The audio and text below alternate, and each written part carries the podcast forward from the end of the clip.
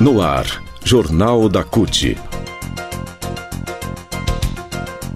Notícias. Giro sindical. Direitos. Mundo do trabalho. Política. Economia. Saúde. Aqui, a classe trabalhadora tem voz. Olá Brasil, eu sou o André Acarini, o Jornal da CUT começa agora e hoje traz os seguintes assuntos. Vamos falar sobre tributação, reforma tributária, com taxação de grandes fortunas, ricos pagarão imposto justo. É o assunto que a gente confere hoje aqui no Jornal da CUT para dar sequência às reivindicações da CUT a respeito de uma tributação mais justa no país. Você confere também CUT lança site com informações sobre o 14º Congresso da Central Única dos Trabalhadores, que vai ser realizado em outubro deste ano. O Jornal da CUT, então, começa agora. Rádio CUT. Aqui, a classe trabalhadora tem voz. Acesse pelo site www.cut.org.br. Jornal da CUT então começa falando sobre tributação. Hoje o nosso tema é taxação de grandes fortunas, né? Um tema que precisa ser desmistificado na sociedade brasileira, que é a taxação das grandes fortunas. A desinformação e a disseminação de fake news a respeito disso fazem boa parte da população acreditar que a classe média vai ser punida com o pagamento de impostos mais altos, o que é mentira. As propostas colocadas em pautas são para que a cobrança maior de impostos seja aplicados para quem tem renda a partir de 15 milhões de reais. Outras apontam para 50 milhões de reais. Portanto, quem não tem todo esse patrimônio não precisa se preocupar. O debate sobre a importância e como taxar as grandes riquezas vem sendo feito pela CUT para que haja uma maior justiça social, com os ricos pagando mais e os pobres pagando menos. O tema ganhou maior destaque após a aprovação da PEC 45 de 2019, da reforma tributária, no dia 7, com a informação do ministro da Fazenda, Fernando Haddad, de uma segunda fase da medida, a central quer que a nova proposta priorize a taxação sobre renda e patrimônio, além de outros pontos, como a correção da tabela do imposto de renda, atualização, na verdade, com ampliação de alíquotas, né, de faixas de alíquotas para o imposto de renda, taxação de lucros e dividendos, entre outras propostas. Mas, enfim, uma das propostas é justamente a taxação sobre renda e patrimônio. O atual formato é mais pesado para quem paga os chamados impostos diretos que são cobrados sobre o preço de produtos e serviços e mais leve para quem enriquece com base na especulação financeira. Dessa forma, quem tem muito dinheiro paga menos impostos e nós, classe trabalhadora, que pagamos impostos diretamente no consumo, acabamos comprometendo maior parte do nosso orçamento com a taxação.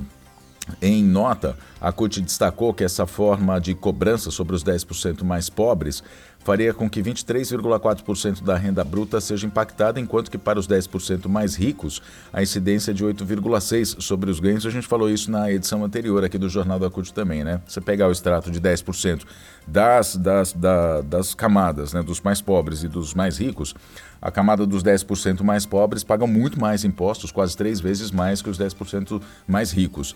A relação melhora nos impostos indiretos, né, quando é imposto de renda, sobre herança e PTU, mas o resultado final, somando diretos e indiretos, é uma carga de 6 pontos percentuais mais alta para quem tem menos em relação aos mais privilegiados do país. O Imposto sobre Grandes Fortunas, chamado IGF, está previsto já na, na, Constituição de 1988, só que nunca foi regulamentado, nunca foi aplicado. A cobrança já é realidade em vários países do mundo, inclusive em vizinhos aqui sul-americanos, como Argentina, Uruguai, Colômbia. O professor e economista Ladislau Dalbor, para ele, a taxação dos mais ricos é um divisor para financiar políticas públicas.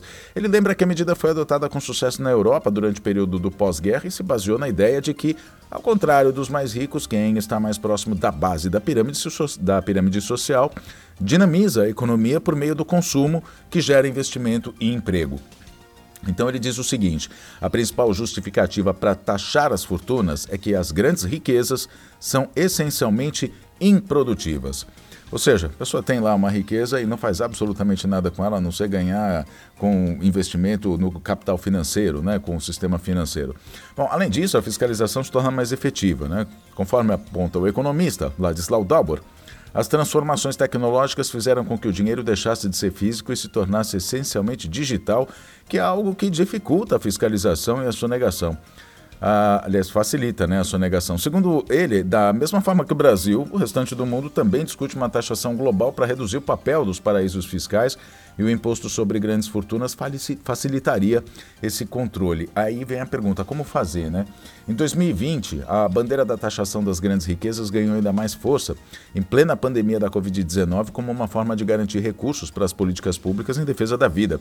Durante um debate promovido pela CUT, o presidente da CUT Nacional, Sérgio Nobre, lembrou os fatores que impediram o avanço da proposta e a gente vai ouvir agora. Existem milionários nesse país aqui que não deram contribuição nenhuma nessa crise e esse é um debate atual. Ele está previsto na Constituição, o imposto sobre grandes fortunas, desde 1988. Não anda porque os empresários, os milionários que controlam o Congresso Nacional, o Senado, não deixam andar. Então agora é o momento e é muito justo que milionários que não têm o seu recurso investido numa empresa, na produção, gerando emprego, a não ser para o seu benefício pessoal, de que eles contribuam nesse momento e que haja justiça né, tributária no Brasil. Na época, inclusive, o deputado federal Henrique Fontana, do PT do Rio Grande do Sul, então coordenador do grupo de trabalho da minoria da Câmara, que aborda a reforma tributária e a taxação das grandes fortunas, destacou uma proposta já consolidada que prevê arrecadar 150 bilhões de reais até 2025. Seriam impactadas fortunas a partir de 15 milhões de reais. Grandes rendas, altos salários, haveria aumento das alíquotas sobre grandes heranças, tributação sobre bancos e financeiras e a elevação de uma alíquota progressiva de imposto de renda para quem ganha acima de 15 mil reais, que é outra proposta também que a CUT eh, espera que seja incluída na segunda fase da reforma tributária.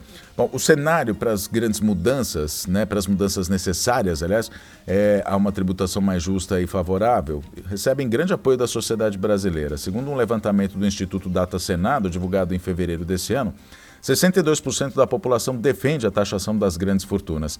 Secretário de Administração e Finanças da CUT, Ovaldo de Camargo, diz que a expectativa da central sobre a construção da segunda fase da reforma é que ela contemple um processo mais democrático de discussão em comparação com a primeira, para que mudanças essenciais à classe trabalhadora sejam implementadas. Giro Sindical. O Jornal da CUT agora fala sobre o 14º Congresso da Central Única dos Trabalhadores da CUT, que vem aí, é nos dias, acontece, aliás, nos dias 19 a 22 de outubro, para celebrar os 40 anos de lutas, de história da Central Única dos Trabalhadores. E a página para divulgação de todas as informações do 14º Congresso Nacional da CUT, o CONCUT, já está no ar.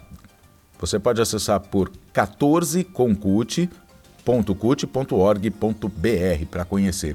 O tema deste ano, né, desse, desse congresso, aliás, é Luta, Direitos e Democracia que Transformam Vidas. O encontro marca, então, os 40 anos da maior central sindical do Brasil e vai reunir as informações como os congressos estaduais das CUTs, a história das 13 edições anteriores e a galeria de fotos com vídeos históricos, né, com fotos e vídeos históricos do evento.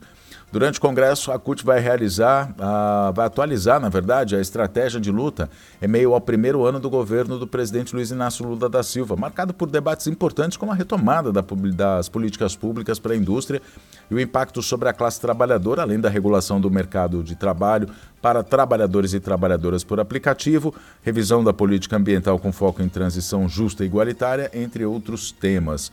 Diante de tamanhos desafios, além de definir parâmetros de atuação, o Congresso Nacional também, aliás, o Congresso da CUT também vai eleger a nova direção nacional que vai comandar a entidade entre 2023 e 2027. Acesse então 14concut.cut.org.br. O Jornal da CUT fica por aqui. Obrigado pela sua companhia. Falamos na próxima edição. Até lá.